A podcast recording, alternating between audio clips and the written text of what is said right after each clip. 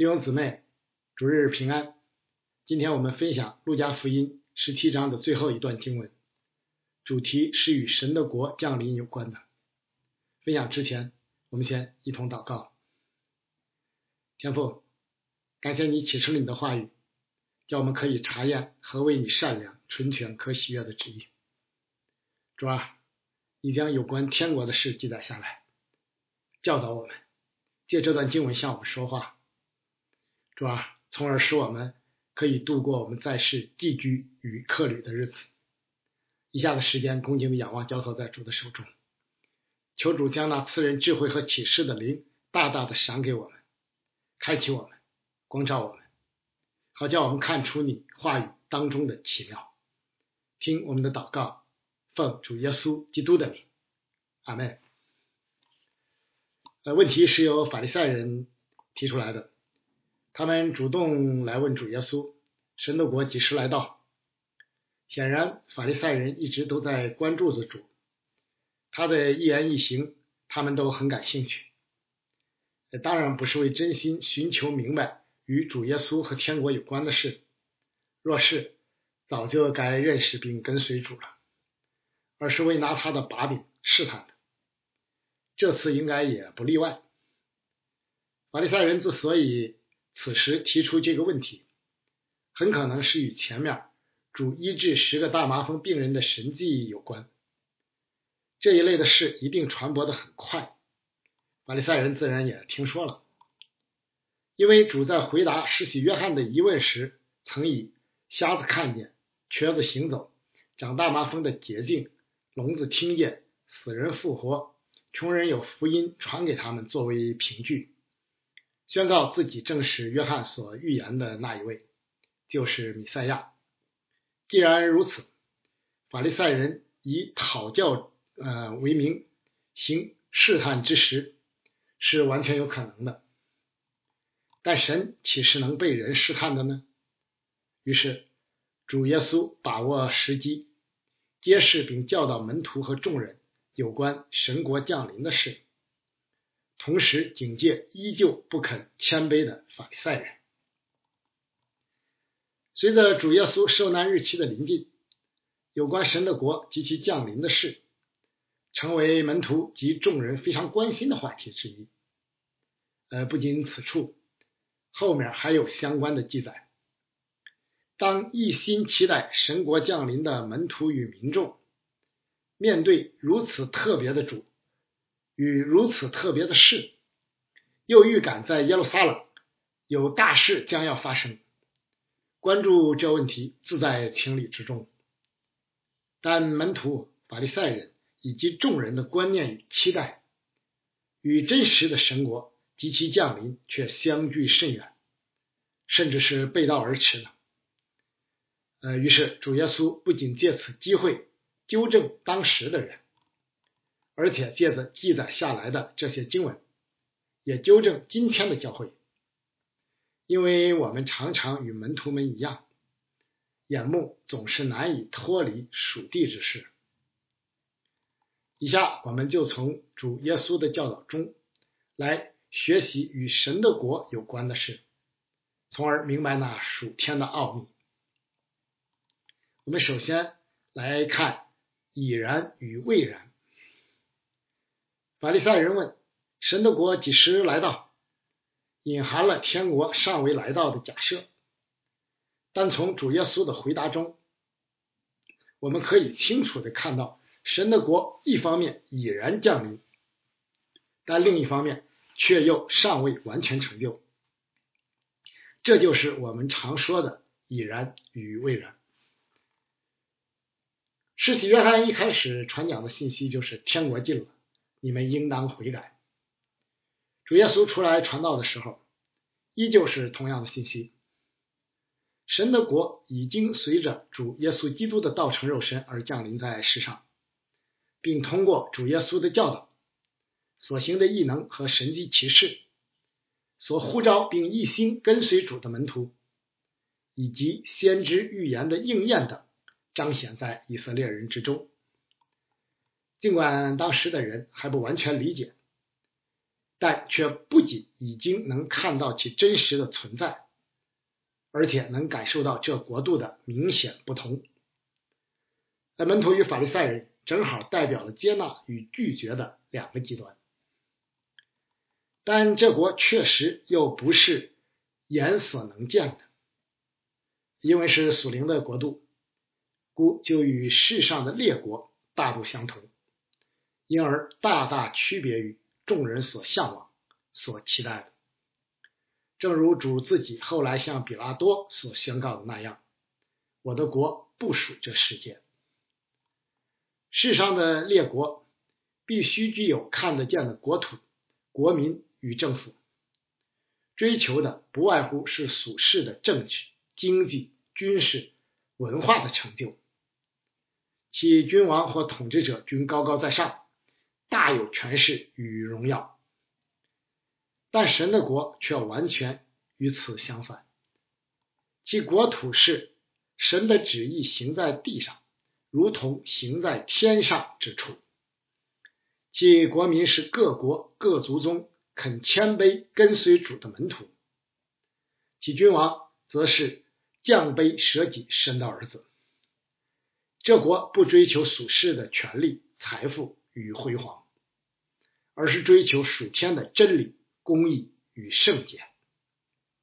这样的国度，唯有属灵的人才能领受，唯有在主面前谦卑敬畏的人才能进入。因此。对于门徒来说，这国确实已经在他们心里，因为他们已经认识并归降了天国的君王。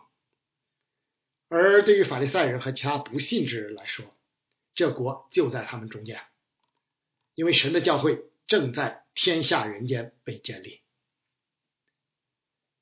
对于今天的信徒来说，这国已巍然屹立两千余年。我们与众圣徒一同置身其中，多么荣耀啊！你若看得清这属天的荣美，这世界的一切又何处挂齿呢？就如身为罗马公民的使徒保罗所见证的。不但如此，我也将万事当作有损的，因我以认识我主基督耶稣为至宝。我为他已经丢弃万事。看作粪土，为要得着基督。但这神的国同时也是尚未完全成就的。主耶稣第一次降临，取了谦卑人子的形象；要到第二次降临时，才显现为荣耀的君王。我们在世时受肉身的限制，所经历与体会的。只能是其中很小的部分而已。道主再来，身体复活，新天新地的时候，才能享受其中一切的丰盛与美好。这其中必定还有更多、更大、眼所不能见之处，正是我们的盼望之所在。在这个到处都只关注地上的享乐，很少有人举目望天的时代。你相信、默想并盼望天国吗？教会与基督徒的与众不同之处，就在于我们灵眼已经得开，已经得见天国的荣美。愿你我都能一边享受已然的，一边存着对未然的盼望，在世度寄居与客旅的日子，直到主来。现在我们再来说时候与征兆。已然降临在世之神的国，凭信心就能认出来。而那完全成就的国度，也就是主耶稣的第二次降临，将在什么时候发生呢？事先有没有什么预兆呢？主耶稣接着的教训就给出了答案。人很有意思，越是未知的事情，好奇心就越重。发预言的所谓先知也就越多。教会历史上屡屡有人言之凿凿的呃预言主耶稣将在几时几时再来，尽管都已被证明是子虚乌有，但一点都不影响后来者的勇气与热情。其实关于主什么时候再来，主自己的教导再清楚不过。但那日子、那时辰，没有人知道，连天上的使者也不知道，子也不知道，唯有父知道。你们要谨慎、警醒祈祷，因为你们不晓得那日期几时来到。同样，主也在这里强调：人将要对你们说：“看哪，在那里；看呐，在这里。”你们不要出去，也不要跟随他们。对于属神的奥秘，我们当心存敬畏，不被好奇心驱使，以免落入不敬虔，甚至妄称神之名的陷阱。该我们知道的，圣经已经启示明白了，我们就以此为满足好了。人之所以容易被迷惑。不就是不当的呃，不就是不当的好奇心作祟吗？牢记摩西早就为以色列人划定的边界，隐秘的事是属耶和华我们神的，唯有明显的事是永远属我们和我们子孙的。好叫我们遵行这律法上的一切话，就能使我们远离诱惑，凭信心在世平安的度日，仰望主来的日子。但天国的降临也并非完全没有迹象可循，以致我们只能在黑暗中摸索。在本段经文中，主耶稣至少提到以下三种征兆：第一是那日将突然来到，出乎所有人的意料，就像诺亚的日子洪水来到时的情形一样，也像罗德的日子索多玛、俄摩拉。被火焚烧时的情形，这就提醒我们，我们所过的每一天与每一刻，其实都当看为主来前的最后一天或最后一刻，都该谨守警醒，随时预备迎接那大日的降临。呃，第二是当那日来临时，将有好像闪电从天这边一闪，直照到天那边。闪电出现在天空，地上所有的人都能看见，都明白是怎么回事儿不用什么人专门来向你解释。那日的征兆也是一样，中国的教会和美国的教会都看得见，北方的信徒和南方的信徒都有同样的结论。啊，因此，若有某个人声称自己已得知主降临的日子或时候，是别人都不知道的。你一点儿都不要信他，因为那一定不是出于神的。第三个征兆是尸首在哪里，鹰也必聚在那里。呃，这大概是个谚语，意思非常清楚。呃，动物世界中常有这一类的影像：当一群秃鹫在某处盘旋时，那就意味着附近有动物的尸体，或是有濒临死亡的动物。这也是出于神奇妙的创造和护理哈。当我们看见圣经启示的预兆越来越明显时，我们就知道主再来的日子近了。当今的时代，不仅地震、瘟疫、战争这类征兆持续不断，而且教会普遍软弱，甚至有点尸横遍野般惨不忍睹，不都是明显的征兆吗？主来的日子近了，我们要警醒啊！我们再来看合宜与不合宜。既然那日子、那时候不是人能知道的，但却又一定会来，当如何据此度过在世的日子，就成为基督徒生活的关键。如举挪亚与罗德的日子为例。让我们看到不合宜的心态是什么样的。在挪亚的时代，尽管挪亚一直在造方舟，一直在传道，宣告大洪水的审判即将降临，达一百二十年之久，但最后却只有自家的八个人得救，其余的人又吃又喝，又娶又嫁，依旧过着悠闲的日子，仿佛什么都不会发生一样。期间，也许偶尔还会嘲笑一下挪亚，更多的时候，则是对其言行漠不关心。同样，罗德的日子，索多玛人谁在意这外邦来寄居之人呢？他们依旧我行我素，甚至到了最后一页，烈火的审判即将降临之前，罗德的准女婿们也没一个肯认真对待罗德的警告，反而选择随着索多玛一同毁灭。可悲的是，这样的情形在历史中不断重复。人们的心思都扑在这个世界上，关心的都是眼前的利益，却不肯为即将来临的审判预备什么。当洪水或烈火来临的时候，除了责怪自己，还有什么说的呢？但我们这已经相信的人，却不当与世人一样。而是应当如使徒彼得所告诫的，亲爱的弟兄啊，你们既然预先知道这事，就当防备，恐怕被恶人的错谬诱惑，就从自己坚固的地步上坠落。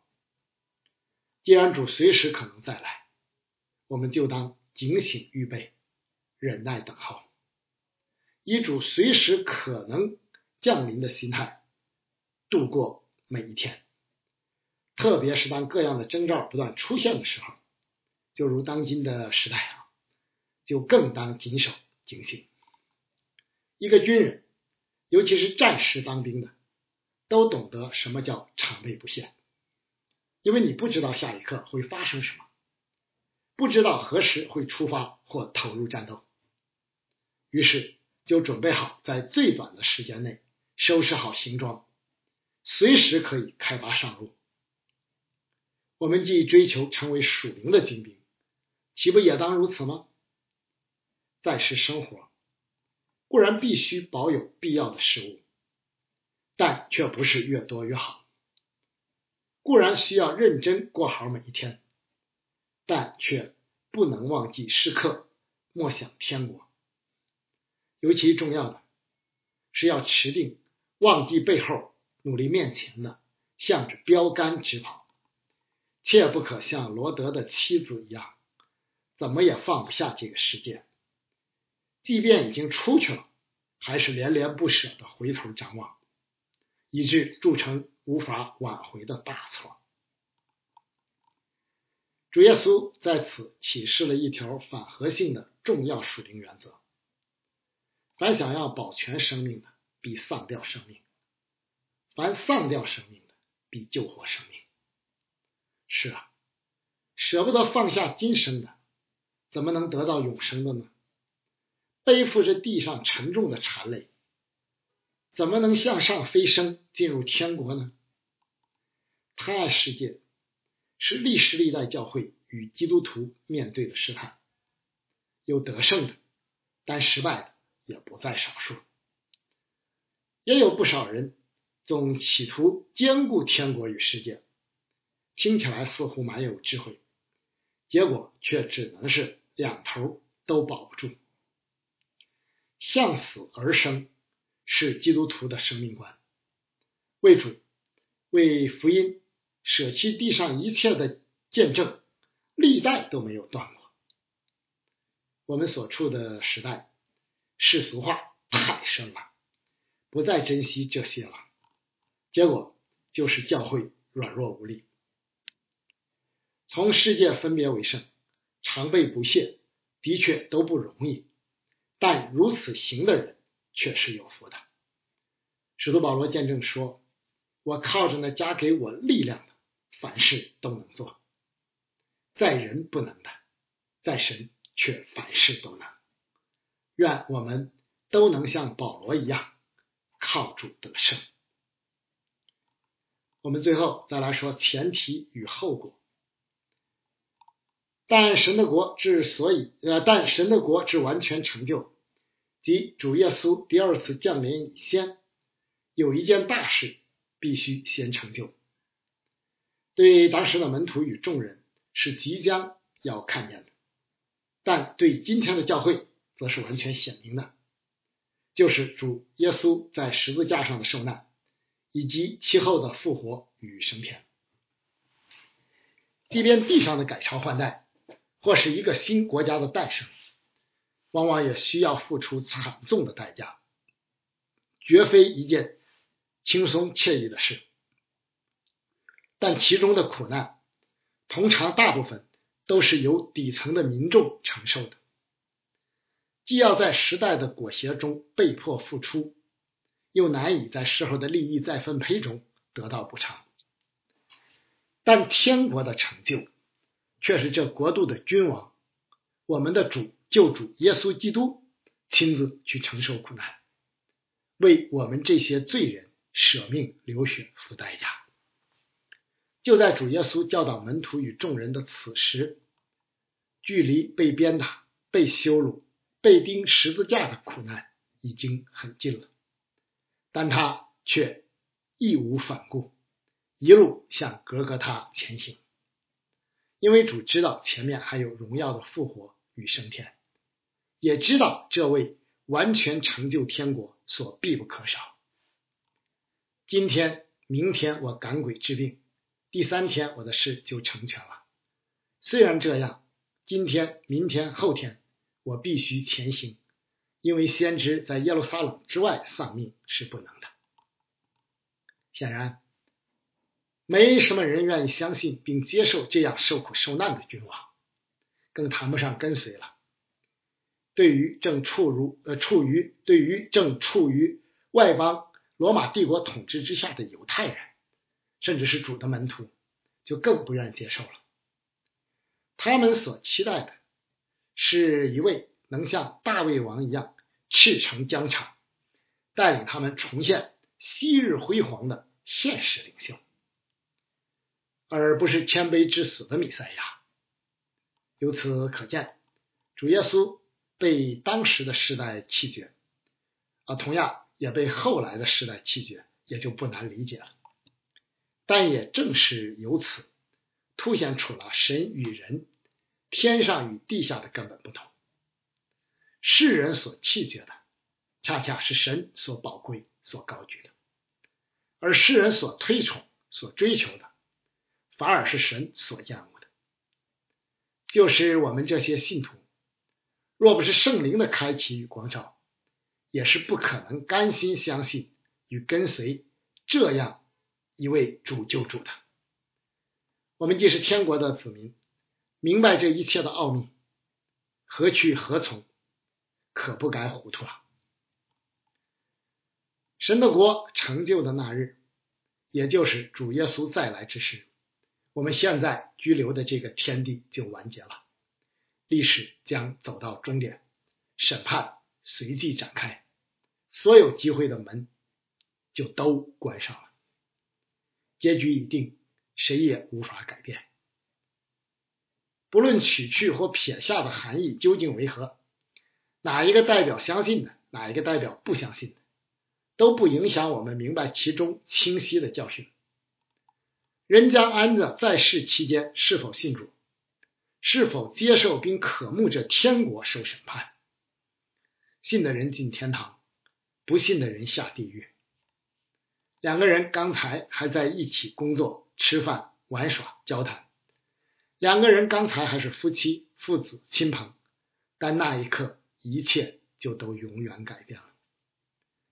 这些事都是将来要真实发生的。不管你信与不信，世人当然不喜欢听这些，于是教会中就总有人企图淡化或勾兑。但主的话安定在天，直到永远。尽管无人响应，但挪亚却坚持不懈的传讲洪水灭地的信息。罗德虽算不上刚强，但却常为恶人的隐形忧伤。持守并传扬纯正而全备的真道，是教会与信徒义不容辞的责任。既然如此，我们就当趁着还有今日，努力传扬福音，抢救更多的灵魂。尽管社会环境日趋恶化，外在的逼迫不断加重，看起来似乎力不能胜，但也就是在差不多的时局中。保罗寻到前，却嘱咐提摩太：“我在神面前，并在将来审判活人死人的基督耶稣面前，凭着他的显现和他的国度嘱咐你，勿要传道，无论得时不得时，总要专心，并用百般的忍耐、各样的教训责备人、警戒人、劝勉人。这不同样是吩咐我们的吗？唯愿我们能靠主站立的，唯愿我们能靠主站立得住，活出天国子民应有的见证。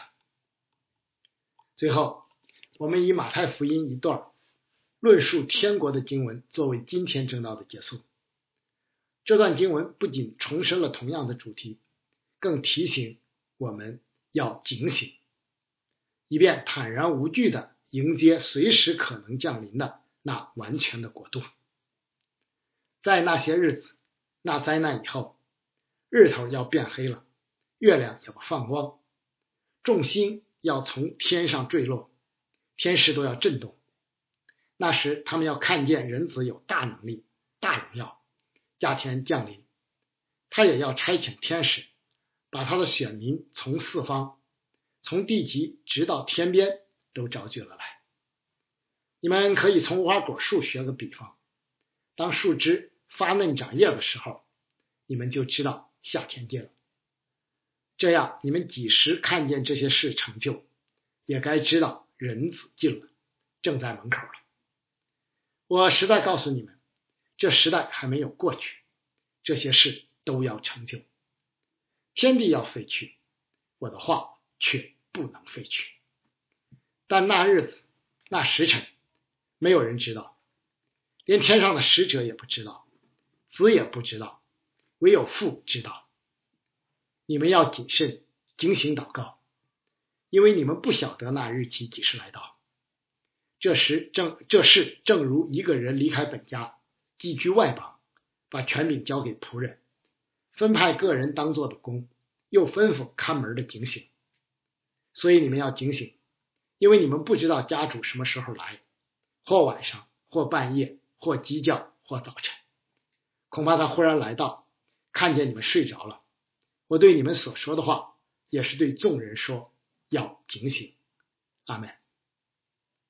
在主里纪念所有为主的名征战的教会牧者和弟兄姊妹们，求主保守祝福他自己的守望教会。阿门。